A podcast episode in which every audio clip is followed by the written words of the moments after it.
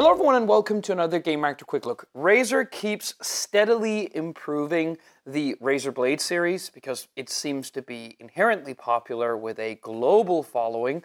Um, and they have made some progress, particularly to those pressure points that we've been delivering in our videos and in our reviews for years. For one, they kind of boxed in the aluminium unibody to make it more industrial looking. They eliminated the large chin at the bottom of their displays to make it truly 16 by 10 instead of 16 by 9. And they gave us more ports. So there has been some evolutions made and some progress made to the point where if you're willing to spend the extra cash, because a lot of people calls these the MacBooks of gaming PCs, well, there is some truth to that because it is built sturdily in a way that competing manufacturers like Asus and Acer simply cannot match. So, if you want something which has the clean aesthetic of what an aluminium sort of heavy unibody can deliver, and you want gaming power, well, there really is no better place to go than a Razer Blade. This is the brand new 2024 version of the Razer Blade 16, and they are gunning hard to not only give you I think, more smooth design than a lot of other competing laptops in this particular price range, um, but also just give you a hearty set of specifications which will delight a lot of enthusiasts. So let's go over what that is. So I started with the screen first um, which does still have, I think, a pretty goofy top where they situate the uh, the double webcam here, which, by the way, has a physical slider, which I think is really, really cool for privacy's sake. Some laptops have gotten around that by adding a little lip to the top of the laptop so that they can reduce the size of the top bezel. Razer obviously chose not to do that, but I still think that we've gotten a hell of a lot closer to an edge to edge uh, screen design, which does look a lot better and means that you get more estate for your money. It's an OLED panel. That's good news. It's an OLED panel that is 2560 by 1600. That is also really good news.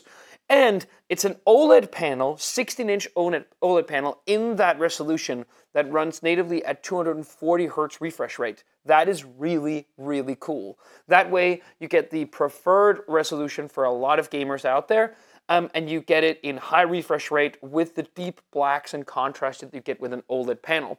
Furthermore, if you're the kind of person that likes to play really twitchy games, the promised response time is 0.25 milliseconds, which is pretty much faster than almost anything that we've seen, at least. So Razer is really gunning for it here with this panel, which again gives you more screen real estate, is faster, bright, and also seemingly um, uh, very contrast rich, which is great. Now, they promise around 14, uh, 400 nits like uh, that is basically a sort of a bench line that it can peak elsewhere on the panel, but obviously the big downfall, the big compromise of using this OLED panel is that it's not going to get as eye-searingly bright as you're used to with some IPS level panels, which are in different laptops. So just bear that in mind, particularly if you, for some reason, want to game out in the spring sun in a little while. Well, you might have trouble seeing that with 400 nits peak brightness, but I'll let that be up to you. It's still 100% DCI-P3 Calman certified for color accuracy, and it also has NVIDIA G-Sync. So yeah, a lot of good sort of um, overarching uh, headlines for the panel in general. In terms of the body, well, it's still not very thin. It really wouldn't be since this particular chassis goes up to uh, an RTX 4090 running at 175 watts.